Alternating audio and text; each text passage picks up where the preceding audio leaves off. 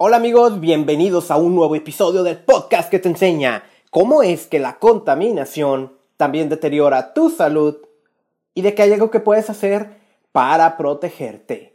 Hace unos días, mi amiga Viernes Medina me realizó una entrevista en su programa Bordear el Desierto, el cual se transmite en 102.5 FM Radio Fusión en la ciudad de Tijuana. Es decir, ahora yo fui el entrevistado ella me permitió grabar todo lo que ocurrió para poderlo reproducir en este podcast. El tema que hablamos fue sobre contaminación del aire. Así que te lo reproduzco, disfrútalo y empezamos.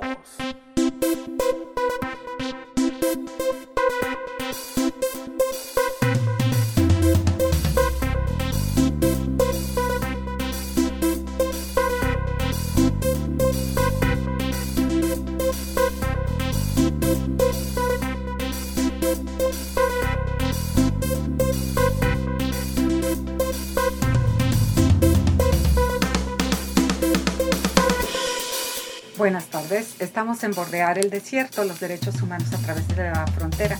Los saluda Dianet Medina este 24 de julio de 2019, en que hablaremos nuevamente de nuestro derecho a un medio ambiente sano, que es un derecho humano, pero es un derecho también de todos los seres vivientes con quienes estamos acabando.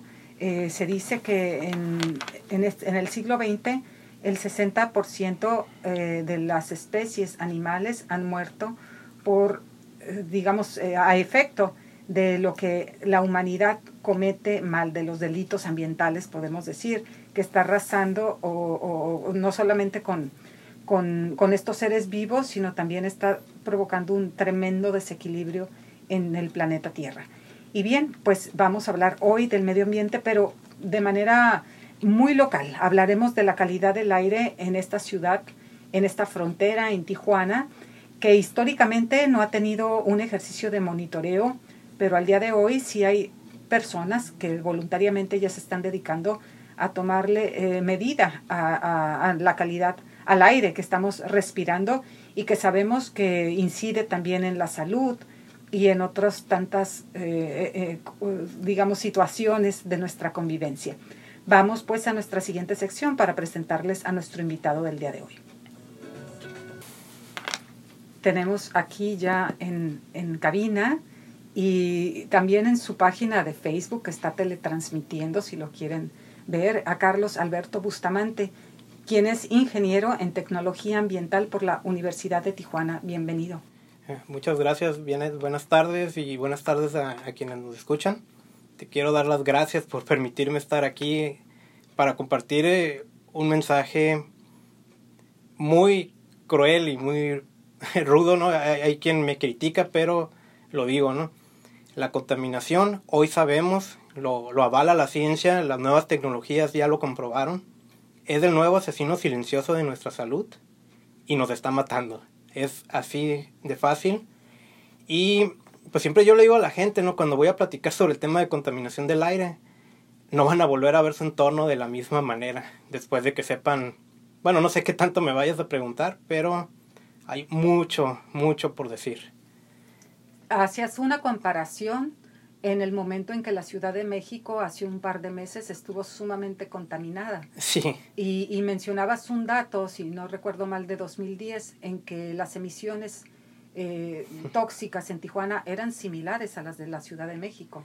Sí, cuando hablamos de contaminación no es un único parámetro, aunque hay un índice de calidad del aire hay distintos tipos de contaminantes. En la Ciudad de México suelen sufrir mucho del smog o, el ozono, ¿no? Es esa capa grisácea fea que no podemos ver a, larga distancia. ¿Producida por la industria y por los automóviles? Principalmente automóviles.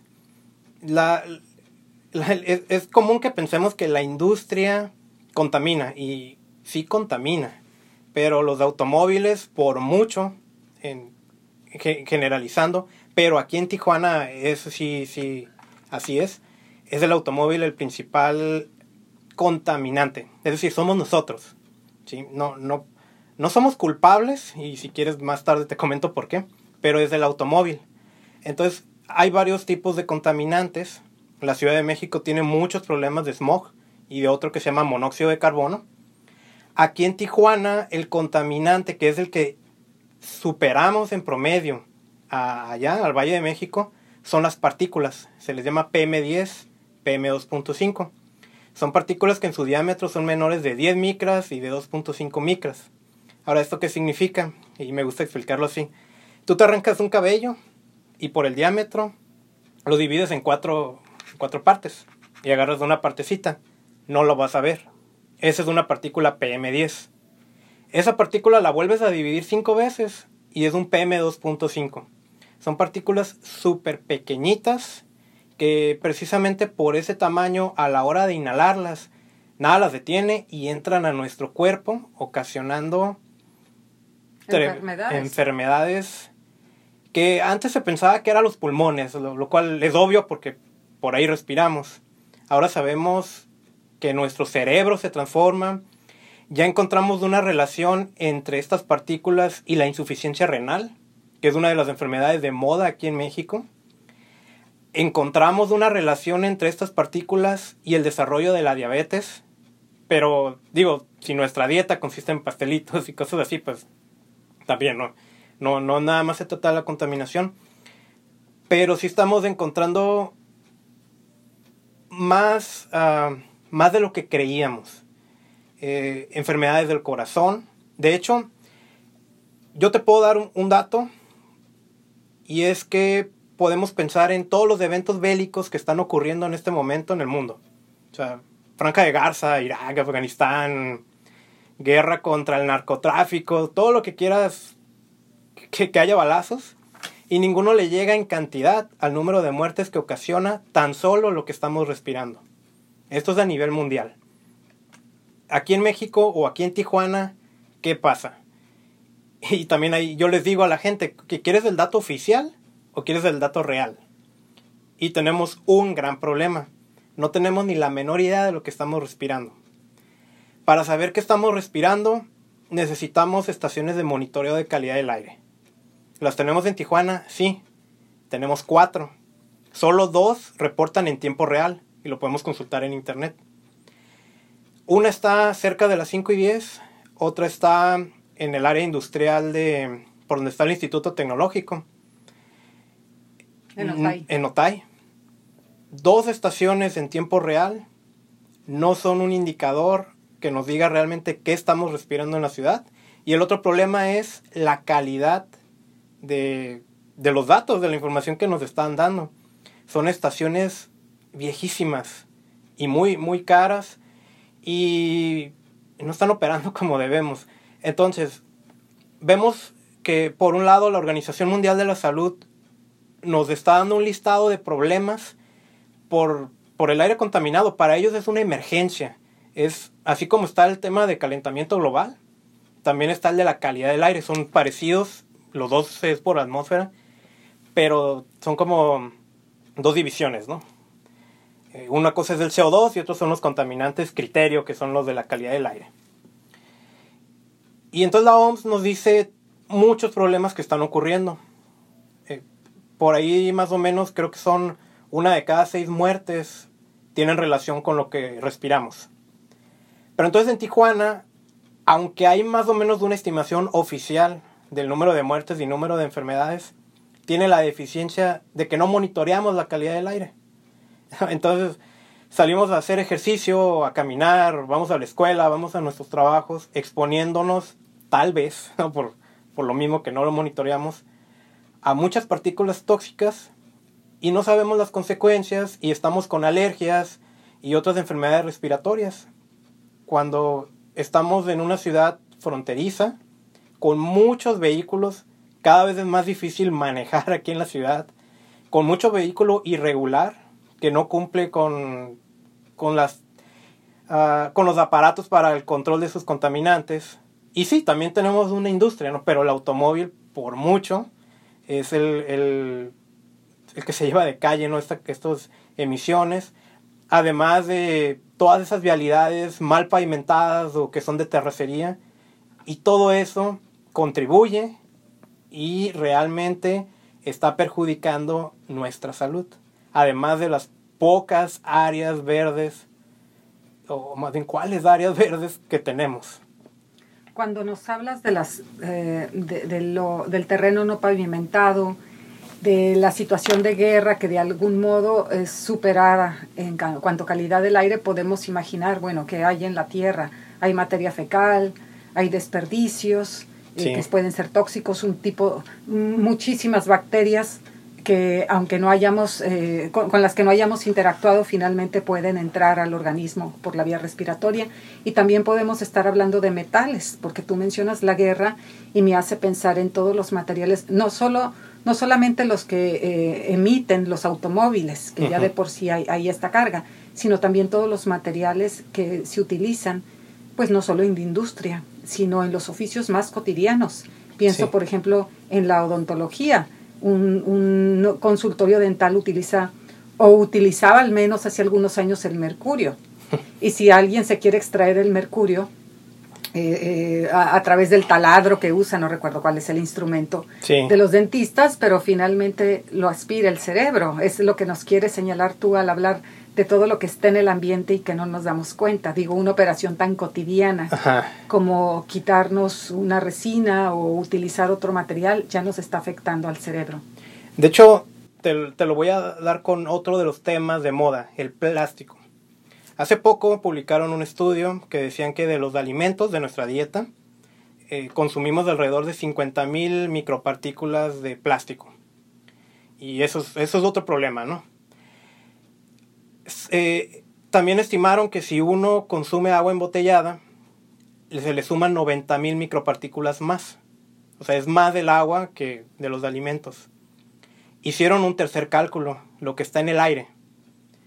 Lo que está en el aire significa 110 mil micropartículas que entran a nuestro organismo, más del doble de lo que está en nuestra dieta. Esto significa que el aire es la principal amenaza a nuestra salud en temas de medio ambiente. ¿Qué está haciendo el plástico en el aire? Bueno, y ahorita estoy hablando en un micrófono que parece de plástico y el plástico nos domina, ¿no? Pero me regreso otra vez al automóvil. Eh, los neumáticos, las llantas, se hacen delgaditas, se acaba el material. ¿A dónde va a dar ese material? Ese caucho es plástico y está en el medio ambiente y lo estamos inhalando. Es, ese, ese es un problema que tiene la contaminación. En, en, las mañanas podemos ver esa capa negra en la ciudad al fondo, pero el problema real de la contaminación no es lo que se ve, es lo que no se ve y no sabemos que existe y claro que nos está perjudicando.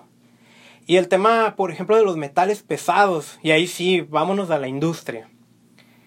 Tijuana, por su localización, por las cosas que ocurrieron en el pasado cuando no había una legislación ambiental, muchas empresas de muchas partes del mundo vinieron a hacer, la verdad, un montón de porquerías aquí. Está el caso sonadísimo de metales y derivados, que está justamente ahí está una estación de monitoreo ahorita de, de calidad del aire, ¿no?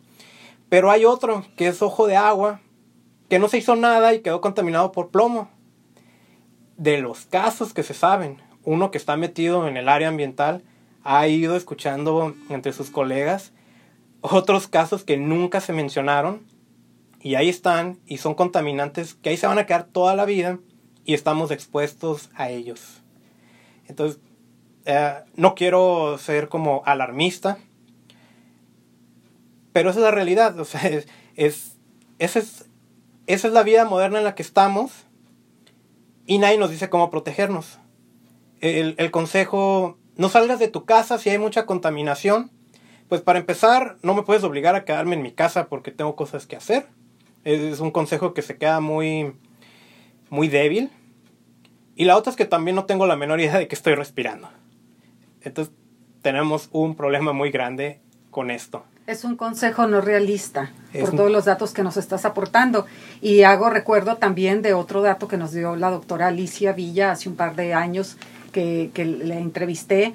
Ella se ha especializado en epigenética, estas cuestiones que mm. están en torno a la salud, el, el, medio ambiente, por supuesto. Hablaba ella de la imposibilidad de sembrar orgánico en la región por toda la carga que la tierra en la frontera tiene. Sí. Bueno, eh, hago el anuncio de que en septiembre la tendremos de vuelta, pero justamente por eso quiero preguntarte qué hacemos con esas partículas, porque respecto de las emisiones del, del, que están en el aire que respiramos, tú, nos deci tú decías en tu página que más adelante citaremos, eh, eh, bueno, nos ayuda el mar, porque se lleva gran cantidad de estas partículas sí. por, por, el viento, obviamente. Eh, no pasa en la Ciudad de México. Aquí el mar es una fuente de oxígeno, pero ¿cuáles se van y cuáles se quedan? Es la pregunta. El qué hacer, digo, si, si queremos una solución absoluta, hay que irnos al automóvil. Es así de fácil. Podemos plantar todos los árboles que queramos, queramos, ¿no? Y hay que hacerlo, es muy importante.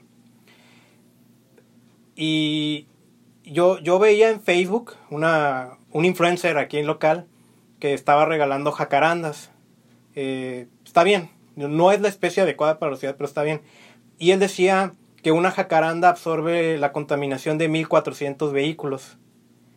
Nunca en la vida un árbol va a absorber, absorber tal cantidad. Por ejemplo, este tema del CO2, que tiene que ver con el calentamiento global. Alguien que utilice 20 litros de combustible a la semana anda emitiendo más o menos 1.200 kilogramos de CO2 al año, o sea, más de una tonelada. Un árbol en Tijuana en promedio absorbe al año 200 kilo, 250 kilogramos de este contaminante. O sea, necesitaríamos plantar 5 árboles por vehículo para más o menos neutralizar ese contaminante. ¿Durante cuánto tiempo? Pues que estén en su vida óptima y hablando cada año, cada año. ¿no? Ya tenemos un parque vehicular que supera el medio millón de vehículos, más automóviles chocolates. Que no están registrados, que ese no, es el problema. Que no están registrados, más, más visitantes y otros, ¿no? ¿Cómo resolver el problema del automóvil? Porque el hecho de que yo me tenga que mover en automóvil no es mi culpa. Aquí es, aquí es donde entra lo multidisciplinario. No nada más somos los ambientalistas los que vamos a resolver el problema. La razón por la que tú y yo y el que está escuchando esto se tiene que mover en automóvil es por el diseño de las ciudades. Las ciudades están contaminadas, una de las razones por cómo fueron diseñadas. Fueron diseñadas al estilo estadounidense, al estilo americano, un diseño que no funciona. Aquí, donde está la estación de radio, este es un fraccionamiento habitacional. Si yo viviera aquí, lo hice, yo, yo vivía por esta zona, donde yo trabajaba no me quedaba muy cerca. ¿Por qué? Porque el estilo, este, este estilo de, de, diseño de ciudades es, por un lado vamos a tener lo habitacional, por otro lado vamos a tener lo comercial, por otro lado vamos a tener las oficinas y separaron los usos, obligándome a tener que moverme a largas distancias sin ofrecerme un transporte público apto, rápido, económico, que no ponga en riesgo mi vida cada vez que lo uso. Ese es un problema muy grande que tenemos que resolver. Me estoy yendo a palabras mayores. En lo individual hay que aprender a minimizar el uso del automóvil y a reducir otras fuentes de contaminantes. No hay que quemar basura. Eh, digo, si supieran, por ejemplo, los puestos de comidas ambulantes, las emisiones que generan. El carbón, por ejemplo. Ajá, es, es impresionante. Y lo he hecho, compré yo un aparato portátil para medir la calidad del aire y estoy haciendo lecturas jugando y me asombra. ¿no? Hablemos de los aparatos, porque tú hablabas de dos unidades en Otay y en las 5 y 10, sí. antiguas, que de algún modo medían algunas emisiones.